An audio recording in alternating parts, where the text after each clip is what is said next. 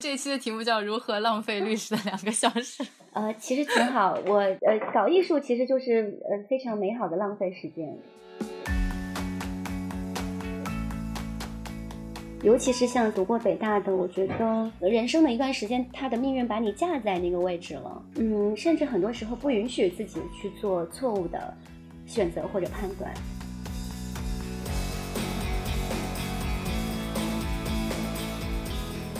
艺术，或者说我们说艺术训练，它其实是一个极度理性的过程。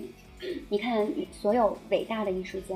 他后来的天马行空，他后来的放飞自我，其实是建立在他只要一出手，他就是一个理性的最高境界的浓缩。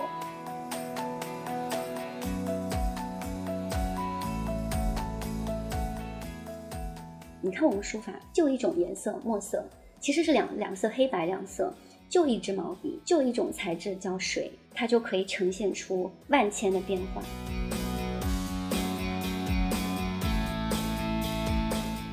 我一直是认为，成年人的选择是没有仅仅的得到的，就是你在选择想得到一件事事情或者一个东西的时候，必然意味着你要失去另外一件或者几件东西。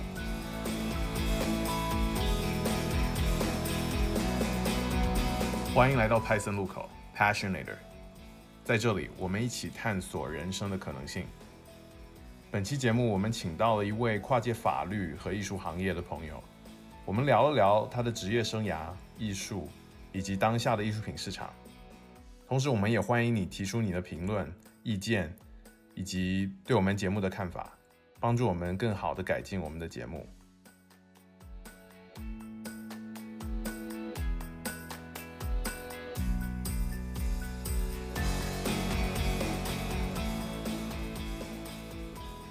大家好，我是 Coco。大家好，我是零食。今天我们请到的嘉宾叫新竹，他是一位有着多元身份的人。我们要不然请他自己来介绍一下吧。哎，大家好，我是新竹。嗯，没什么多元身份，就是个普通人。现在总体上还是 base 在香港工作吧。呃，经常回北京，嗯，跑一些艺术方面的事情。呃，艺术是自己的热爱，但是本职工作是在律师事务所。属于一个常年不务正业的人，想问一问新竹是怎么样一步一步就是走到这个职业中来的呢？就是法律这个行业。哇，这个说到职业问题，我还是比较汗颜的，因为确实可能在大部分从事法律工作的人眼里，我属于一个一直是在把自己去边缘化的一个人。考大学的时候，我其实选第一志愿，我填的是啊法律。但是当时啊，因为福建省考考到这个北大确实分数比较高，然后当时我其实是被调剂，然后嗯选了第二专业就是哲学，所以我在嗯北大里的专业是哲学系。那怎么跟法律有关系呢？就其实我在大学四年，我一直是同时上着哲学系和法学院所有的专业课程，就包括法学院的每每一门专业课考试我都参加。很累呀，对对对，多面型选手啊！所以比较幸运的就是法学院的所有的老师都以为我是本院学生，这一点在考研的时候帮助特别大，因为基本上考研面试我是秒过，就是哎，老师一看见我说，哦，这咱们本院的，不用不用面了。研究生毕业呢，嗯，找去去投了份简历，就找了一家，当时找了一家外资的律师事务所。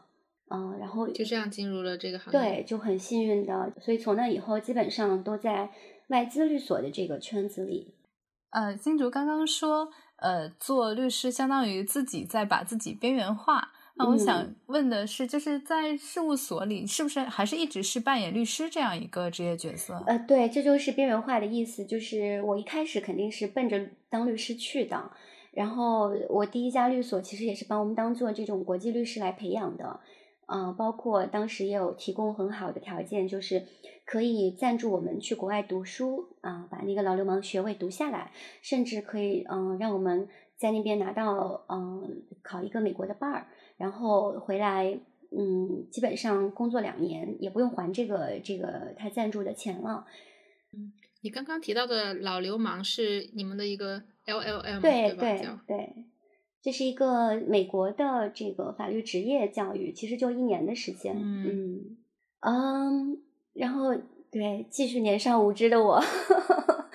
呃，当时就因为仅仅是因为要想谈个恋爱，所以就放弃了这个去国外读书的念头。哇，很佩服。后悔吗？嗯，我人生好像没想过后悔的事情吧。我觉得其实没有资格，人没有资格后悔，因为你的每一次放弃都是因为你做了另外一个选择。我一直是认为成年人的选择是没有仅仅的得到的，就是你在选择想得到一件事事情或者一个东西的时候，必然意味着你要失去另外一件或者几件东西。这是一个，就是，嗯，简单来说就是你不能想着什么都要，嗯，你想要一个东西，你就要愿意去承受放弃另外一个东西的风险。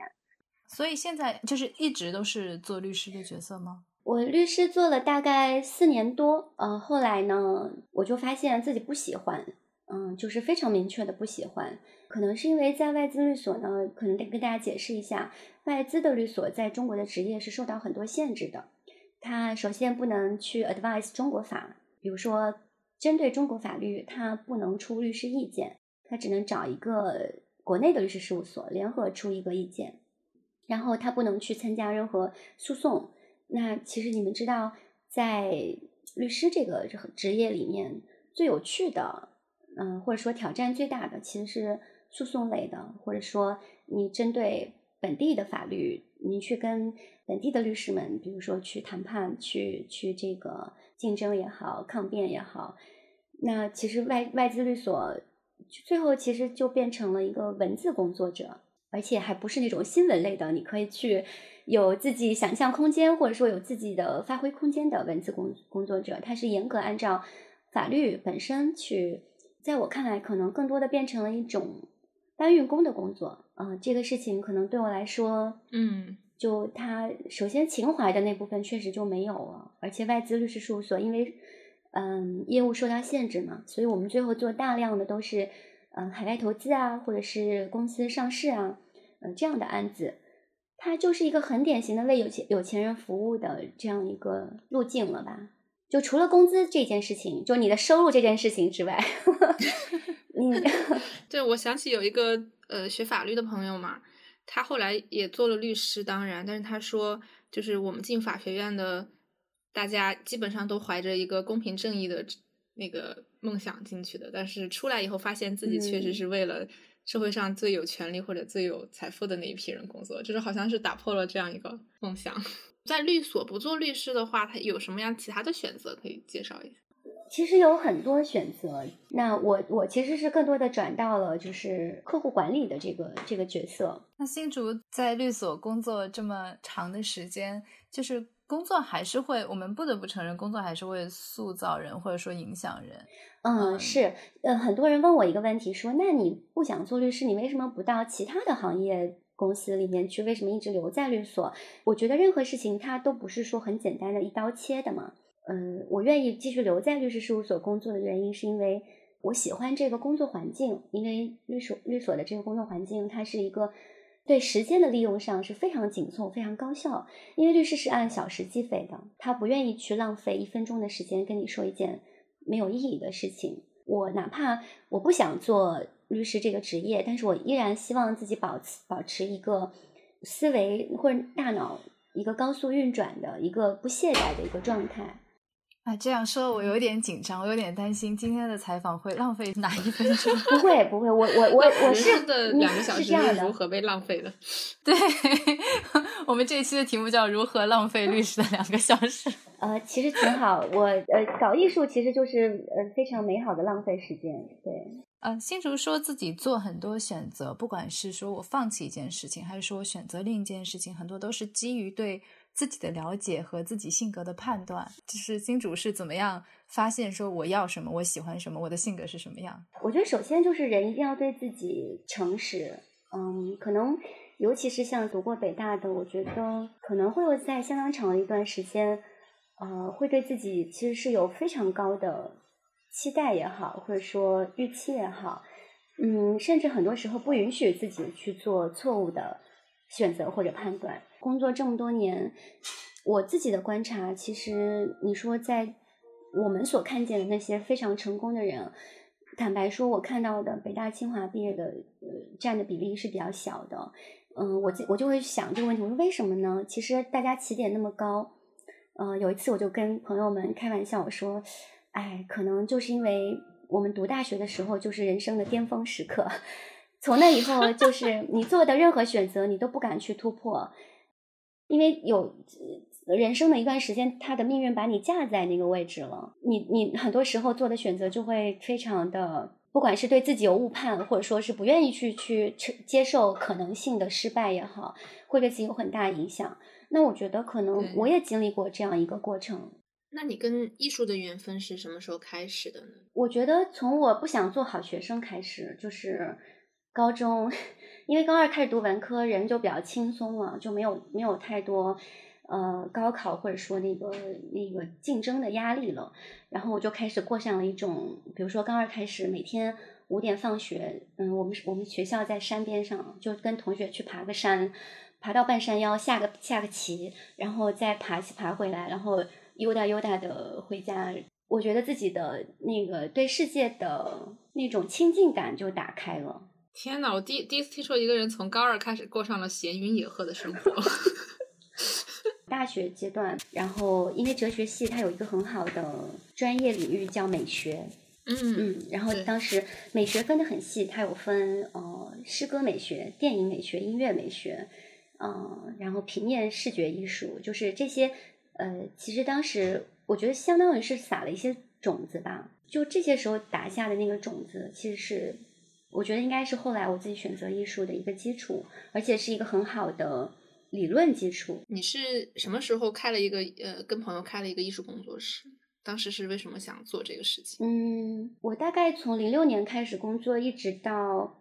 一六年吧。这十来年，我的主要精力其实是在玩儿，就全世界各地旅游。线 下说出来都不好意思，就真的真的觉得自己，嗯，因为在外资的好处就是你每年大概有三十天的假期。这这十年。应该说，给自己积累了很多用眼睛去看的部分。这个我是后来自己才才意识到，就是艺术这个东西，你用自己的眼睛去看是有多么重要。就那些艺术品、那些真迹，如果你自己的眼睛没有看过，你看图册、看书，嗯，其实 get 不到它的，嗯，它真正的那个艺术性，或者说它打动你的部分，你是不会在一个画册面前被多么打动的。对，在被作品打动的最触动的时候是什么样子的？对对对，我也想问。那比如说前两年东京美术馆展的那个那个呃颜真卿的大展，那件纪实文稿，它是一件真迹，就类似看到这种，其实我就是会流眼泪，就是就是它的它它带给你的那个情绪。然后比如说，嗯，在看一些呃作品的时候，我会有比如说起鸡皮疙瘩呀，嗯，或者是。一片眩晕啊，就是感觉世界都 都都在转啊，或者是突然间会觉得自己走进去了，就是就是进到这个作品里了。其实很不一样，就是每个作品带给你的生理反应 是很很很不一样的，可能跟我自己写字有关系吧。每天都写字吗？对，每天尽量写两三个小时，对，然后周末可以写的长一点。两三个小时是在律所工作吗？我有点怀疑。对啊，所以不能做律师啊！就就我至少要保证自己每天晚上，嗯，九十点钟能够回到家。一个人爱好艺术，不一定要去办一个艺术工作室。我就想知道这一步是怎么走过去的。呃，这部是因为一七年的时候，我正好因为家里的关系，就是呃不能在香港待着，我要回大陆来。然后回大陆来呢，嗯，当时可能因为好多北京的老朋友。嗯，好长时间没见了，然后大家就有一段时间经常频繁的聚在一起，大家也就说，哎，我们其实可以做一点事情，因为大家都很热爱，而且确实就是一也几个有非常理想主义情怀的人，觉得有太多中国好的文化的艺术的东西可以呈现给世界，我们就不知天高地厚的这个，当时也没有想太多赚钱或者说盈利的事情，当时好像有一个机缘，应该是殷墟。那个地方几个博物馆的人正好聊起来，就说想想做一些展览，我觉得哇塞，这个甲骨文的发掘地啊，对吧？这个中国可以说是，嗯，你可以有记载的这个这个艺术形态的开始的地方。我们当时就凑起来说，哎，一起组个团队，然后大家一起做吧。但是后来事实证明，确实就像你说的，嗯，你热爱艺术，跟你做个工作室，要把它当做一个。business 去做是很不一样的，因为你一旦做一个 business，你就会意识到有你要养活一批人，你要经常的去找项目，并且你会为一些项目或者说为一些客户去工作。那那个时候你所坚持的艺术的原则，呃，或者说你对文化的态度，其实就会受到商业的影响。感觉这个工作室还是有一些挣扎和平衡的，在那个所谓的商业和。其实没有挣扎，就我们很明确的知道自己做不了生意，放弃了是吗？对对，又是一个放弃。对，所以就慢慢的转向了偏展览，自己办一些艺术家的展览和收藏为主。对，呃，时不时的会关注一些还没有被市场看到的艺术家，甚至我们有的时候为了支持他，我们自己会用自己呃这个工资赚来的钱去收他的作品，表示我们的支持也也有的。然后，呃，我们其实也会给一些嗯小小规模的展览做一些 advice，就是嗯咨询一样的。对对对，但是这种呢，就嗯，它它不是一个 regular 的这样一个工作。嗯，其实就是你们可能会接触一些像你刚刚说没有被市场看到的一些艺术家，就是我不知道这个市场艺术的市场它到底是一个什么样的市场，它它是不是一个。很靠圈子，或者是有有很多壁垒的这样一个。嗯，我觉得这个世界上能够成为艺术家的人其实是很多的，但是市场体量是，尤其艺术这个体量是非常有限的。那这个市场它能够去投入、去推广、去做宣传的艺术家，就那么就那么几几位吧？就你你几位？就是十位以内这种概念吗？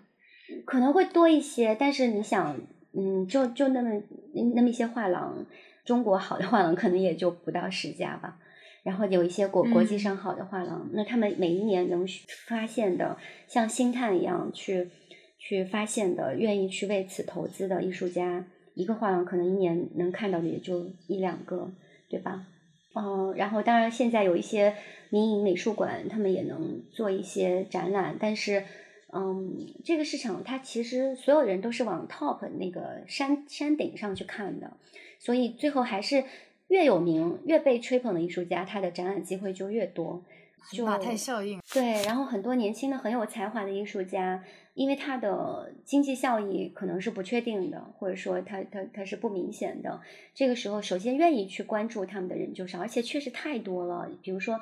你每年那我们的这些艺术院校毕业的学生可能就有好几千，那还有大量的民间的，他不是通过学院体系出来，他可能是自己从小的靠自己的坚持和训练出来的艺术家，那更是不计其数。那我自己在平时写字画画过程中，我又有非常强烈的感同身受，为了坚持艺术的这个每天的这个训练，是多么消耗。财力和精力的一件事情。拿我写字来说，书法可能每天都要消耗大量的纸张，大概一个星期废掉一支毛笔的速度。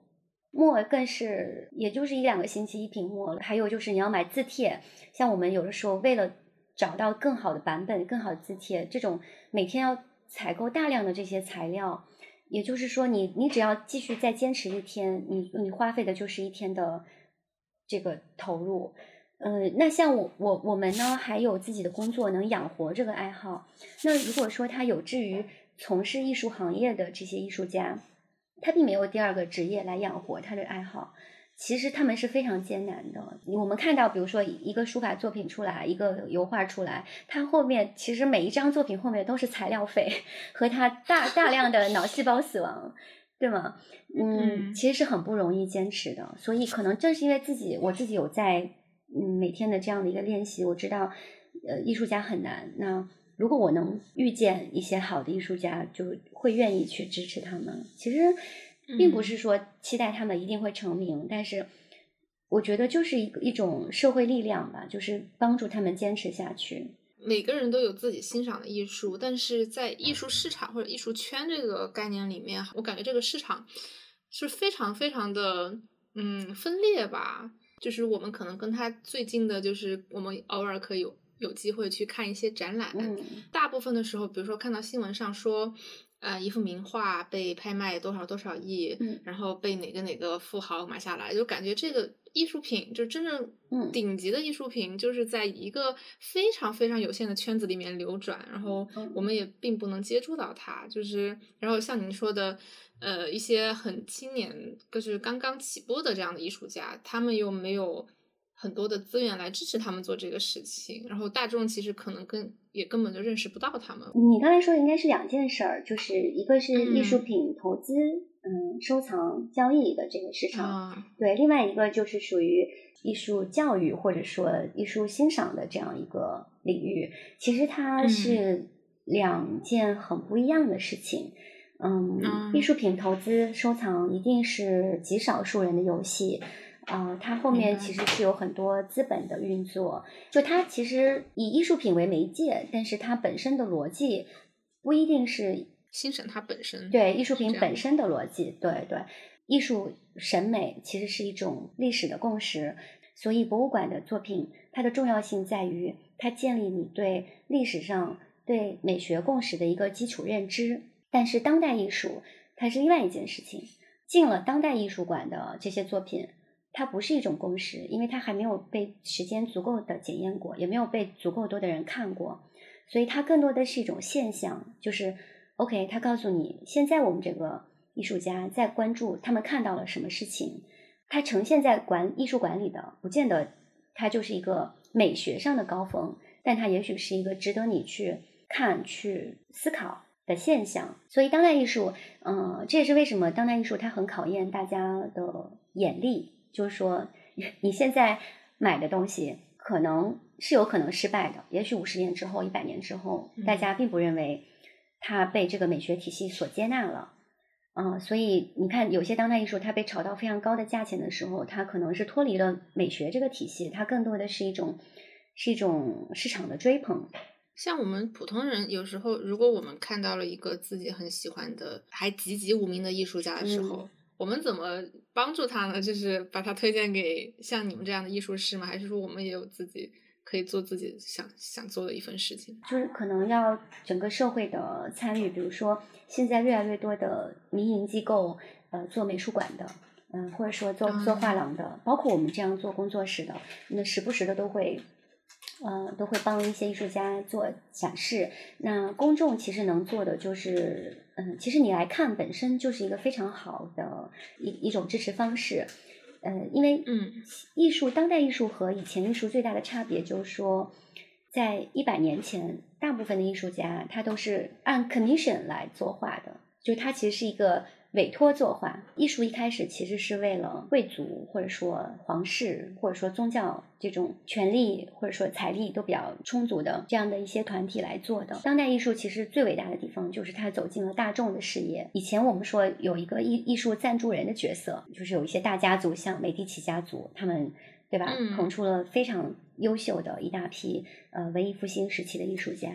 那其实，在现在这个年代，我觉得大众其实就是艺术赞助人。当你你们比如说买票进到一些展馆里去看展，甚至有些很多都是免费的，但是你们也去了，也去了，可能在社交媒体上发起一些讨论，其实都是有价值、有意义的。当然，可能我我的一个小小建议就是说，如果大家愿意多去读一些艺术史，就是不要人云亦云，因为资本的力量确实比较强大，有的时候市场容易被资本带着走。但是艺术史它有自己的逻辑，它好不好，其实就像我刚说的，嗯，它要经过时间的检验，它是一个审美，这个人类社会的审美共识。所以它既然是共识，那就需要大家的参与和讨论，呃，和意见的之间的呃交锋。像呃民营，就刚刚提到的民营机构或者嗯民营的一些美术馆，还有像类似呃你们在做的这个工作室，然后是之前你也去过外国很多地方旅行嘛，我想知道就是在这个方面，国内的现状和国外的，就是我们泛泛的说国外的现状，嗯是类似的吗？还是有什么差距吗？还是特别不一样？你说的现状是指展览吗？还是就是不是这种政府机构、官方机构对嗯艺术的认可和扶持，而是这种嗯民间的力量，嗯？或者说这种我觉得中国在逐渐改善吧。嗯，当然，我们现在嗯，整个艺术世界其实是西方话语体系，这个是我们不得不承认的。嗯，其实整个艺术收藏体系是西方建立起来的，所以我们中国在过去几十年里面，大家收藏、投资、关注的艺术品，甚至包括一些中国的书画或者是中国当代艺术品，大部分都是因为受到了西方社会的关注之后，中国的收藏界、艺术投资界才开始跟上。我们今天说的所有的这个艺术市场的规则，其实都是西方建立起来的。但是我相信，一个是我们自己中国的艺术家现在也越来越独立，有自己独立的思考了。第二就是艺术市场，因为你看，像我们这种非科班的这个，然后好像看起来跟艺术也没什么关系的人，也都愿意呃参与进来、投入进来。那其实也会慢慢的对这个市场本身做一些促进和改变。然后像比如说我自己就我就会很关注，比如说有中国东方元素的当代艺术作品，呃，因为可能我对水墨呀、线条比较敏感。那这就是我自己的角度。当我们进来来到这个市场上的人越来越多元化的时候，其实是会给这个市场带来很多有价值的东西，然后让大家渐渐的去有这个勇气离开这种一元化的单一的价值观的判断。我很好奇，因为你说你的呃业余时间是用来写书法，对是一个特别特别传统的东西。对，然后在工作室上是一个更关注当代艺术。对，呃，我想知道这两个之间有没有发生一些什么奇妙的这个什么化学反应啊，或者是嗯，每天都在发生啊。艺术其实是相通的啦，所谓的书法，还有比如说当代艺术的很多东西，它其实只是呈现方式上给大家感觉看起来不一样，但是艺术性其实很多东西是相通的。比如说，有的时候我写字儿的时候，哎，我就能想起一些舞蹈团他们的，或者是一些歌剧，或者甚至或者一些古典乐的节奏。它是有那个形象和空嗯，间对对对感的那种对。对，其实书法是一个，它不是一个平面艺术，它是一个很立体的艺术，因为你你的毛笔在纸上，你会和纸产生，比如说晕染或者是这个摩擦的关系，然后你你书写的节奏其实就是你的情绪、情感，你当下的一种表达的欲望。然后，其实其实所有作品它都是这样的，只是比如说书法用的是毛笔，舞蹈用的是身体，音乐用的是乐器，油画它用的是颜料和油画笔，背后的东西都是相通的。然后，啊这是好奇妙的体验啊。嗯，呃对，就像你，比如说你看一个颜真卿的作品，因为颜真卿他是一个就是呃很很很宽博大气的他，但是我看他的字，嗯我能感受到中国的庙堂，就是庙堂气啊象。然后比如说写苏东坡的字，就是其实你是就他的形象会非常生动的在我眼前浮现。比如说他一首诗《夜饮东坡呃醒复醉》，意思就是他喝醉了，很晚回到家。结果然后他家门口那童子已经睡着了，他他的门童门童已经睡着了，然后怎么敲门都不应，他就在门口倚杖听江声。那这个时候你写他的字儿的时候，你会发现，哇，他这样一个洒脱自在、内心多么透亮的人，他写出来的字儿，其实我就能感受到他是完全不在乎他的技巧的。他的字儿就是他的人，就是你写他的字儿，就是他的面面孔就会浮现出来。当然可能是你想象的，因为你也不知道他长什么样，但是就是你能感受到你跟他的一种对话，就是有时候会我会想说，你明明能写得特别好看，可可能可以像米芾一样，就是写出非常多技巧细节出来，你为什么不呢？他可能就会在对面跟我一笑说，那太低俗了。哦，这个很棒，这个有一种有又有通感，然后又有穿越时间，然后又跟各种各样不同的，哦，这个体验实在是太美妙了。的理解已经就是超越了我们就是现实现实的感官。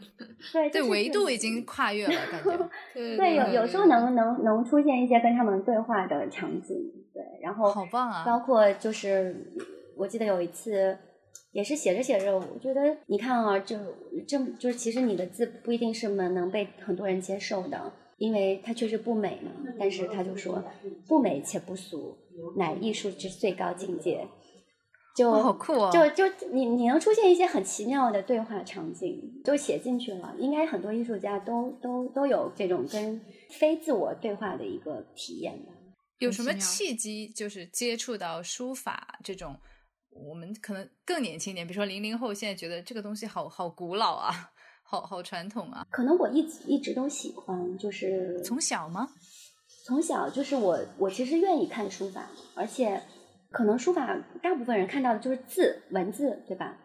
但是嗯我还是能比较能看到细节的。我个人觉得书法很现代啊，很很当代，因为我有的时候会跟外国的，就是艺术行业的一些人交流，因为他们很喜欢看我的字儿，然后他们就会问我，就是怎么去解释这个东西，然后我就会跟他说，这是一种最高级的艺术形态，比你们那个色彩斑斓的要高级多了。他就说为什么？我说你看啊，你为了呈现一个世界或者呈现一种观念、一种精神，你要用到那么多材料，五颜六色，然后各种笔呀、不同尺寸的笔呀、然后甚至还要我们叫综合材料，你还要贴各种东西上去，搞得那么复杂。你看我们书法就一种颜色墨色，其实是两两色黑白两色，就一支毛笔，就一种材质叫水，它就可以呈现出万千的变化。它不高级吗？而且在这么简单的艺术媒介里面，我不仅能传递文字内容，我能传递我的情绪，我还能传递我的精神状态。就最简单的东西，难道不是最极致的吗？所以，就他们听完之后，就啊，突然意识到我在做一件什么事儿。他们看不懂中国字嘛，他们就会经常说：“哎，你这个这笔为什么这么粗呢？那里那为什么那么细呢？这为什么这么尖呢？那为什么那么扁呢？”我就跟他说：“你看啊，我写的时候，如果我这儿粗了，那我一定是我我现在情绪比较重，就像你弹弹钢琴一样，你这个键摁下去，你是发力比较重的。你为什么那轻了呢？哎，我这会儿可能比较嘚瑟，或者比较开心，或者比较放松，我就轻轻的带过去了。就它是它是我的身体跟我情绪的一种语言的传达，所以其实书法是我自己看来是很很高级、很很很现代的。而且我我想起，其实外国人对中国字，他虽然不认识，但是他们会就是有时候会 get 到上面的那个形象感。我记得有一次跟一群朋友去玩，里面有外国人去看博物馆，然后里面有一个器皿嘛，嗯。它叫豆嘛，嗯。然后那外国人他看到这个器皿，他看到下面的解释，他说我知道这个是不是 the name of this one this item？他说 amazing，他说长得一模一样，就那个豆子。对对对，呃，外国人也跟我说过，他说我我不懂读不懂中国字，但是我是把它当画儿来看的，所以当他当当画儿来看的时候，有时候比能比咱们中国人看到更丰富的内容，因为咱们会被文字局限，就说哎呀这什么字儿啊看不懂啊，但其实你也不用管它，因为像尤其是草书。看不懂是很正常的，因为草书都是草法，你没有学过草法，草法就像那个呃那个那个符号语言一样，就是你没有学过，那它跟我们的汉字楷书的汉字是完全另外一个体系，就看不懂是非常正常的。那这个时候你就把它当做一幅画来看。有一种不要执着于那个字在说什么，你跳脱出来，呀可能会有更多的理解。对，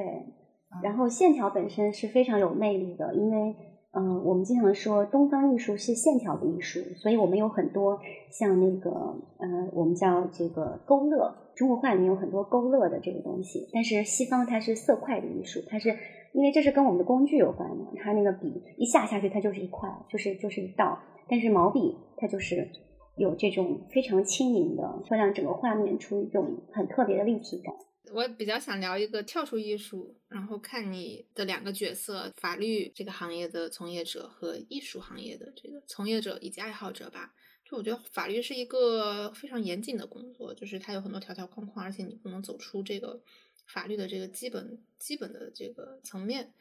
但是艺术这个就是比较要求你天马行空，或者比较追求自由一点。你是怎么在这两个身份之间转换的？大家都说艺术是很感性的，然后是很天马行空，其实不是的。艺术或者说我们说艺术训练，它其实是一个极度理性的过程。你看，所有伟大的艺术家，为什么他能他的基础那么好，他能写出那么好东西？他后来的天马行空，他后来的放飞自我，其实是建立在他只要一出手，他就是一个理性的最高境界的浓缩。之后，他的感性才能成为美。如果你没有以前的 非常好的理性的训练，明白。你说我上来就感性一下，我就能成为美吗？不不行的。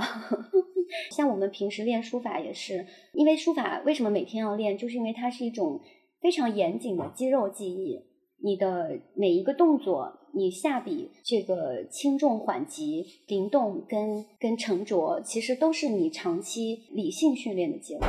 法律也是，因为其实因为法律的规则，大家看见的白纸黑字都是一样的，但是到了最后，最伟大的法官或者艺术家，他一定是从人性。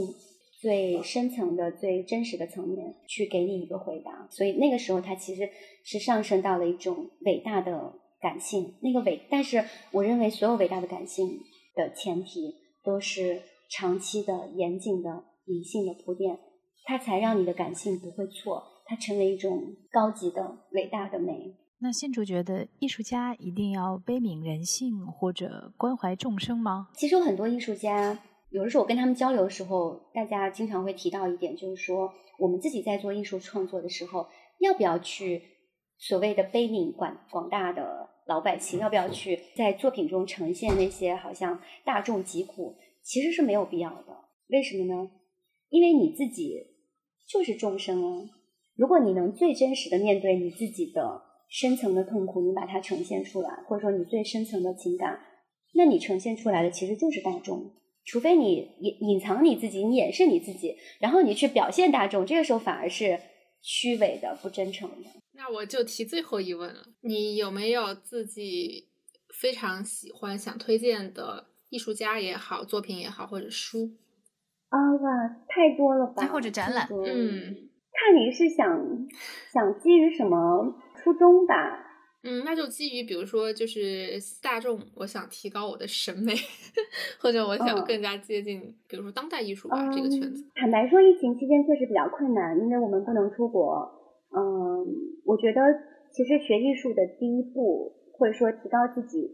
审美认知的第一步，其实就是大量的看。嗯，其实你要看当代艺术，你首先要把博物馆里的东西看懂。这个时候，当你有有了这个。审美的这个基础的架构之后，你再去看当代艺术，首先你会知道它从哪来的。因为好的艺术，它不是说呃无源之水、无本之木，它一定是有一个传承的。包括行为艺术，呃，包括这个达达主义，就是它一路上从印象派、后印象派，这个呃野兽派、表现主义，呃，然后之后这个波普艺术，它这一步一步怎么来的？其实脉络是相对清晰的。还有呢，就是我们可能国内呃艺术家确实会出现一些呃模仿的痕迹，呃有些时候如果你没有看过他最开始哪里来的，你以为他就是就是新的，对 对，就这个我们也不得不说，这这确实有这个现象，但是非常好，已经越来越好了，就是中国的艺术家已经越来越愿意有自己的思考，而且注入了越来越多的中国的。嗯，或者说东方的这个思思想，或者说他的精神的时候，其实他的独特性就会越来越强。有没有书？有没有有没有有没有具体的书啊？具体的书啊，或者说你自己你自己特别触动的书也可以。艺术史或者美学入门这样的。那个贡布里希艺术的故事，它可能是一本比较入门级的，然后比较浅显，能把整个艺术史能能能串下来一本书吧。好像那个加纳德艺术通史，我印象中也不错，就是可能会比艺术的故事要更厚一些。然后他们都有中文版。现当代艺术，我觉得可以看一下那个现代艺术一百五十年。嗯，我觉得他把这个印象派之后的这个线索串的比较清晰了。然后中国艺术，哇，中。艺术就比较难了，因为我还没有找到一本书能完整的，呃，写的比较比较清楚的。中国艺术按专题去看，我觉得可能会比较好，包括按时代，因为中国的艺术时代特征非常明显，比如说宋跟唐跟汉，因为它首先艺术，我我刚有提到艺术可能为统治阶级或者说这个权势阶层服务，所以它的时代的特征会比较明显一些。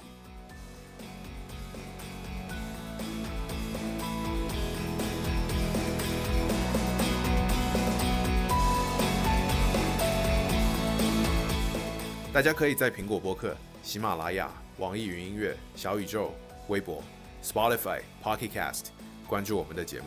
也请多多提宝贵的意见。